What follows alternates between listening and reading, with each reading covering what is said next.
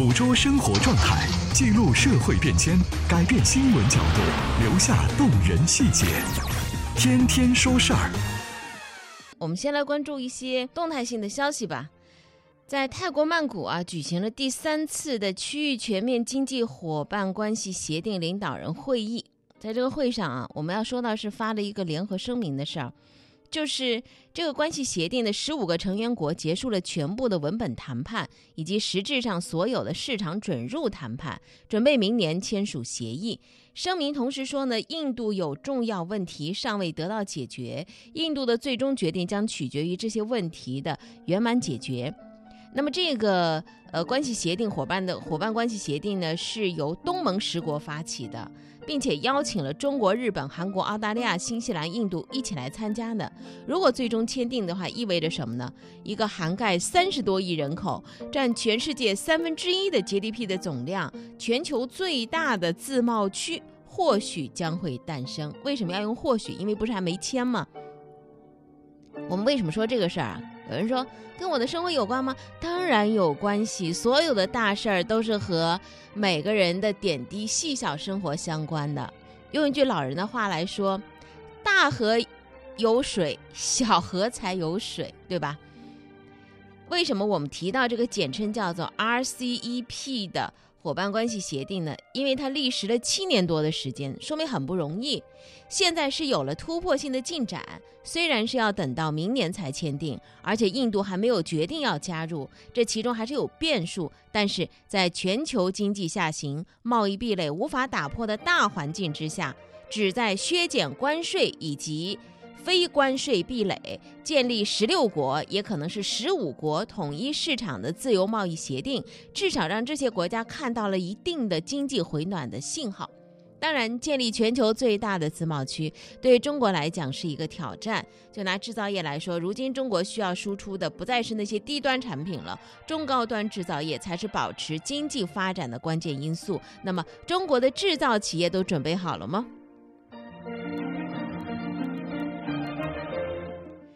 中国人民银行呢，在昨天起草了一个《中国人民银行关于在河北省、浙江省、深圳市试点开展大额现金管理的通知》，试点是为期两年，分地区、分阶段实施。什么意思呢？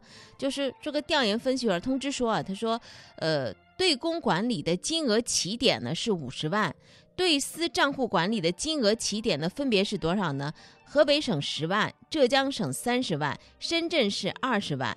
客户提取存入起点金额之上的现金，要在办理业务的时候进行登记，但是不影响个人、企业，特别是个体工商户正常合理的用现需要。对监测非常规大额用现行为有针对性。当然，这是一个公开征求意见稿。有人要说，为什么要进行大额现金管理？从央行角度来讲呢，主要的目的是为了维护金融安全，防范洗钱犯罪。在银行网络和监管方式齐备的情况之下，监控个人资金动态已经不再是难事儿，就是大额资金的流向比较难以掌握。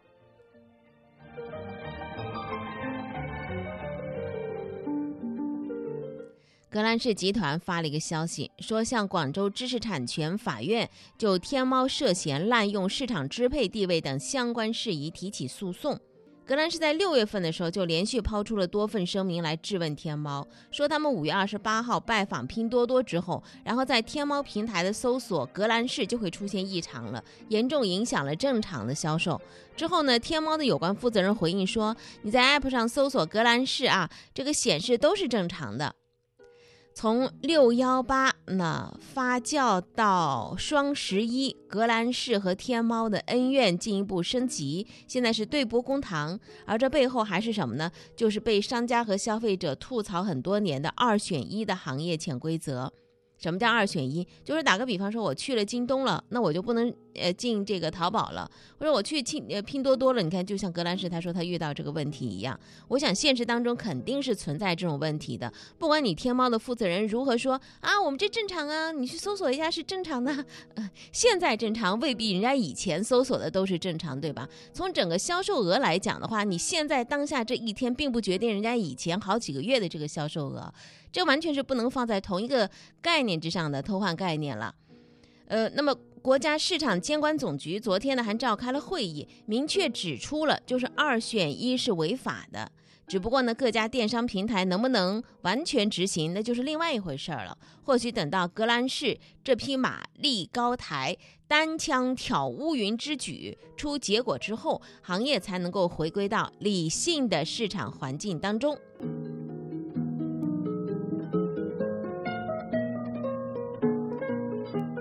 现在很多的相亲平台嘛，都把这种信息做一个简要的发布，呃，我心里在想，爱好美食跟实际就是喜欢烹饪还是两个概念，对吧？一个是爱吃啊，人家做好他吃；一个呢，就是他挺喜欢在做的过程当中去感受那个带来的这种享受，是是一种乐趣。那还有还有的呢，就是特别类似的，起码如果十个人相亲对象的话，有。八个 以上都会说有房有车。上两天朋友圈里看的很有意思，也是一位做相亲的，呃，这样的一个朋友发了一个信息啊，有房有车。后面呢也是跟着相识的一位给他开玩笑做了一个留言，还不如有猪呢。这说的是现在猪价猛涨，小伙子和姑娘都有房，这两人一成家两套房。这以后房子你说是多还是少？你现在在房价特别高的点上，你还特着急说，哎，还要还要涨，我再去买一套。那最后这击鼓传花，真的不知道传到谁的手里了。还有一组数据是五八安居客房产研究院他们呃联合调研发布了一个二零一九年的单身人群居行报告，就住跟出行，通过这个平台的用户进行大数据的分析，发现。百分之五十八点七的单身人群倾向于先买房再买车，和去年相比呢，认为无所谓的人群的占比上升比较明显了。单身人群对于先有房还是先有车的关注度在降低，百分之五十七点一的调研人群倾向于先买房再结婚。单身人群还是普遍认为买房对于婚姻是至关重要的。另外，在选择人生伴侣的时候，性格是不是合得来，这是单身人群最看重的条件。那么，选择这个选项的占比高过一半，达到百分之六十七点三。有车有房排在最末，只占百分之十七点二。颜值及正义的选择高过这个选项一倍多啊！我们从这个数字上来看啊，这一代年轻人确实越来越佛系了。有一个公认的事实是什么呢？我买房的目的不是居住，而是结婚，就是买房跟婚姻是紧紧的捆绑在一起了。当下年轻人越来越不在意先有房还是先有车，对有房有车也不再那么有紧迫感。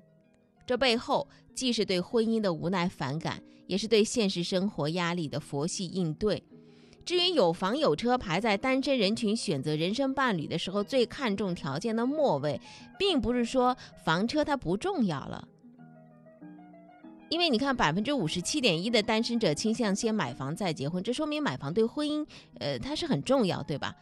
另外的调查问题设计的可能也并不是特别的准确。房和车在当下，它其实并不是先决条件，而是一个基础条件。也就是说，总不能因为对方有房有车你就结婚是吧？那叫什么呢？以前啊，搁的以前还可以叫傍大款，现在连傍大款都说不上了。中国消费者协会通报了二零一九年开展的国内部分住宅小区的物业服务调查体验情况。中消协和各地的消协对三十六个城市的一百四十八个住宅小区的调查体验结果是什么呢？满意度的调查得分仅仅处在一个及格的水平，物业服务的质量总体偏低，超过三分之一的住宅小区的消费者满意度不及格，部分小区的前期物业服务和开发商合谋来损害消费者的权益，形成事实垄断。我更关心的是这个组调查结果、体验的结果出来了之后啊，而且中消协组织的，怎么办？明年的三幺五会有啥动静吗？或者说在物业管理这一块有会会有一些什么新的方法手段和管理更新吗？这是最关心的。出来一个数字告诉我说大伙儿都不满意，当然大伙儿不满意，因为我们每个人都住在这个呃房子当中啊，都有物业管理。那么你对自己家的物业管理满意吗？你身边去问十个人试试看，有几个人说满意的，你就知道这个调查结果是不必调查的结果。最终我们要面对的是什么？你既然都心知肚明了，你咋不做呢？你该怎么做呢？这才是最后调查之后该去做的事情。业主对物业的不满由来已久，以前吐槽的焦点是物业费不断涨，而最近一条物业限制业主购电的新闻，又把野蛮扩权的物业推上了风口浪尖。这个调查结果再加上极端的个例，业主和物业好像都站在对立面上了。这个矛盾一方面是因为现在的物业的选配机制造成的，新建的小区物业一般都是由开发商选聘物业公司提供，往往只考虑开发商的利益，他难以真正的为业主去服务的。另外，出于成本和利润的考虑，物业会想尽办法省钱，那么服务呢也就很难跟上去了。还有一个，开发商一开始给你选聘好了这个物业公司，你对他不满意，后来你要整个呃要换物业公司，这个流程太麻烦了。业主委员会要牵头这个小区里头的很大比例以上的一些业主要签字同意之后，还有各种各样的程序要走。你看。在你不知情的情况之下，人家给你选了个管家，然而你对这个管家呢，你付他工资，付他钱，当你对他不满意的时候，你想另外去聘其他地方的去聘一个新的管家来替代掉他，还换不掉了。这就是业主和物业最大的矛盾焦点所在。物业提高服务质量，不仅仅要靠他自己自律，对一个个体来讲都很难做到啊，更何况说对一个行业呢？现阶段合理的提高业主的话语权，双方回到对等平等的这个沟通平台上，这才是规制冲突的手段之一。聆听那些细微的声音，汇聚那些柔弱的能量，每一个故事都是开端，而不是结束。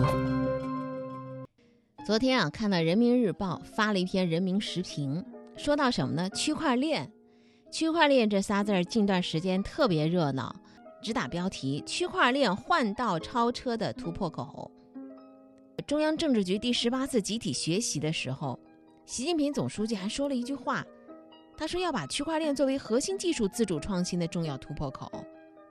那么什么是区块链？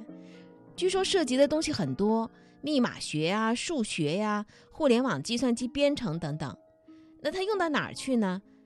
简单，有人说，他说它就像个共享账本和数据库。区块链它是怎么创造信任和合作机制呢？有人说区块链未来已来，但是还要保持理性。我说原有的知识结构没有办法，就是完全来适应或者完全能够接纳一些新的东西来理解和了解，那怎么办呢？有点犯愁。谁能够比较通俗的来给我们解释一下，到底什么是区块链呢？当然得是一些专家了。给中央讲课的一位教授，他叫陈纯，他是中国工程院院士、浙江大学区块链研究中心的主任。那么，这位教授能不能简单易懂的跟我们来说一说，到底什么是区块链呢？有一个非常通通俗啊，一个村民账上向是借了那个一百块钱，他要知道大家知道这个账，然后呢，他通过村里的广播站全程广播。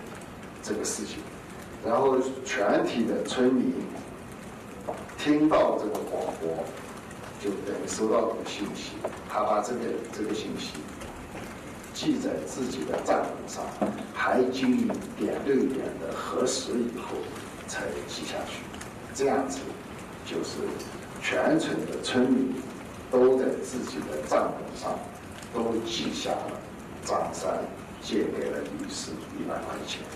没有这么办也不可能，这个是，它这个链啊，它是一个记账的链啊，是一个根据时间顺序来的块块状的这么个链，我们叫区块链，按照时间的顺序头尾相连，可回溯、不可篡改，因为每个都是密码的，而且可以核实的。区块链的一个一个思想嘛，他就说是单点发起、全网广播、交叉审核，然后呢共同记账。啊，这位教授非常形象的比喻说，就等于像一个村子里头，张三呢借了李四，呃一百块钱，然后这村里的大广播呢就给广播了，哎，张三借了李四一百块钱啊，村里的全体村民通过这个小喇叭都听到了，然后核对了一下，问一下，哎，你听清楚了吗？是什么意思啊？呃，张三借李四一百块钱，好，记在小本上记下了。这个张三借李四一百块钱啊，他不用那借条了，他就是借条全丢了，也就是说全体的村民都给他记着呢，对吧？呃，每个人都可以给他核核查，就是这样的一个记账本，而且它是链条式的传输，大致是这个意思，是吧？那我明白了到底什么是区块链，接下来最关键就是它用在哪儿，怎么用。哎呀，这不是我这个可以说得清楚的，我也不懂。外行人不说这个内行话，否则那就叫装啊！咱们也不用装。我相信，在未来我们的生活当中，点点滴滴的应用啊，会给你带来一个切实的感受的。你比如说，像我们手里这个手机，我们原来不知道，诶，这手机还能当钱包用吗？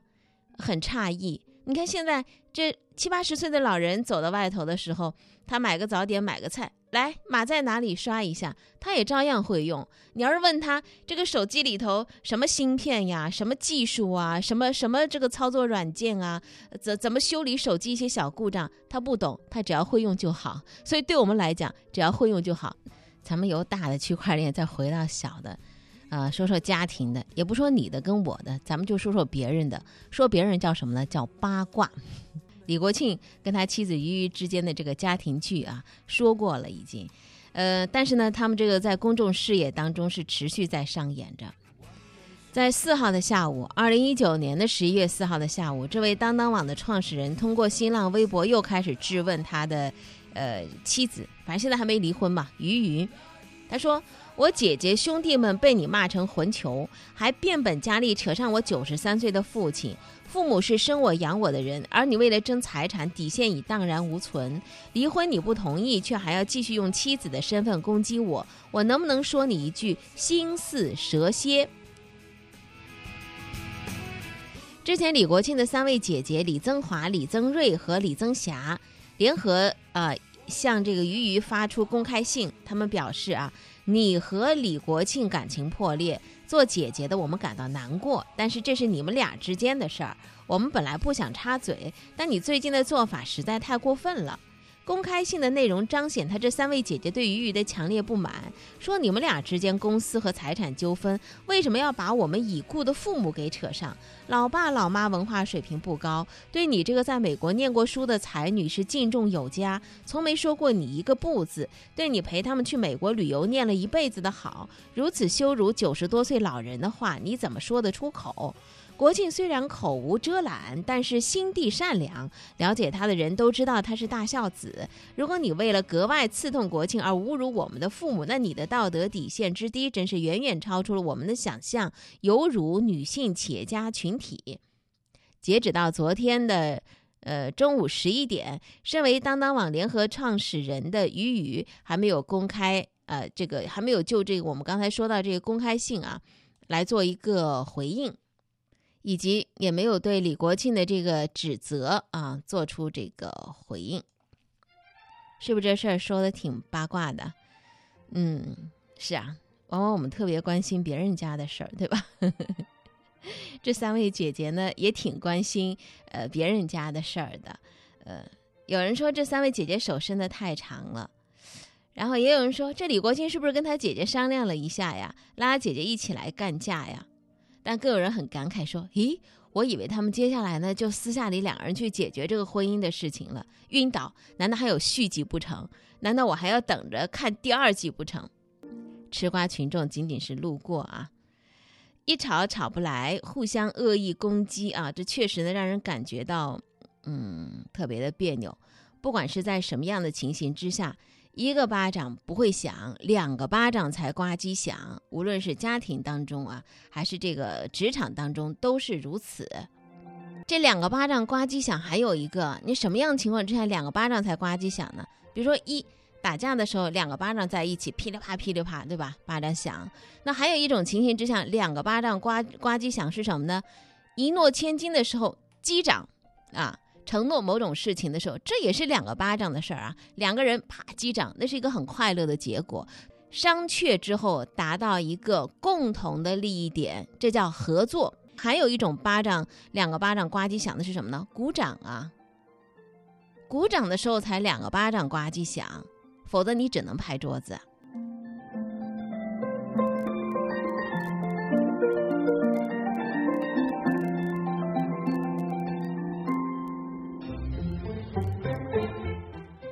说完八卦八卦之后啊，再说点鸡汤，接着八卦的话题，人吧。生老病死无常，苦痛时刻窥伺在旁，多的是挫折磨难。别人的事儿，别人的生活，有些我们能够照顾到，有些是望尘莫及，所以只能先管好自己。再细问一下，有眼睛是往外看的，没错，但有的时候是不是也得低头看看自己，或者说对着镜子看看自己？我们有多少时间看看自己？这么说不是说让大家只顾满足自己的欲求，不管别人啊。因为你每天睁着眼睛望出去，都看着别人的问题；每天张开嘴巴说话，都在讲别人的事情。有多少时间是用来看自己的？这世间有很多的纷争，归根结底就是你从来没有认为自己是有缺失的，所以你才会盯在别人的身上。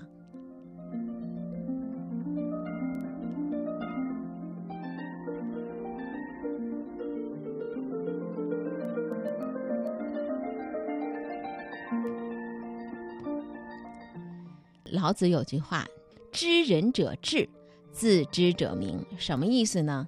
我们来做个现代的解读，就是说大伙儿都认为哇，这好复杂，世界很复杂，等等等等，很难认清。但是你知道，人生最大难题是什么呢？不是认清别人和世间，而是认清你自己。生活比新闻更精彩。喜马拉雅的“听说事儿吧”，更多的内容分享，在 FM 九二广播里头听不到张瑞的声音的时候，您就去那儿，那个地方肯定有。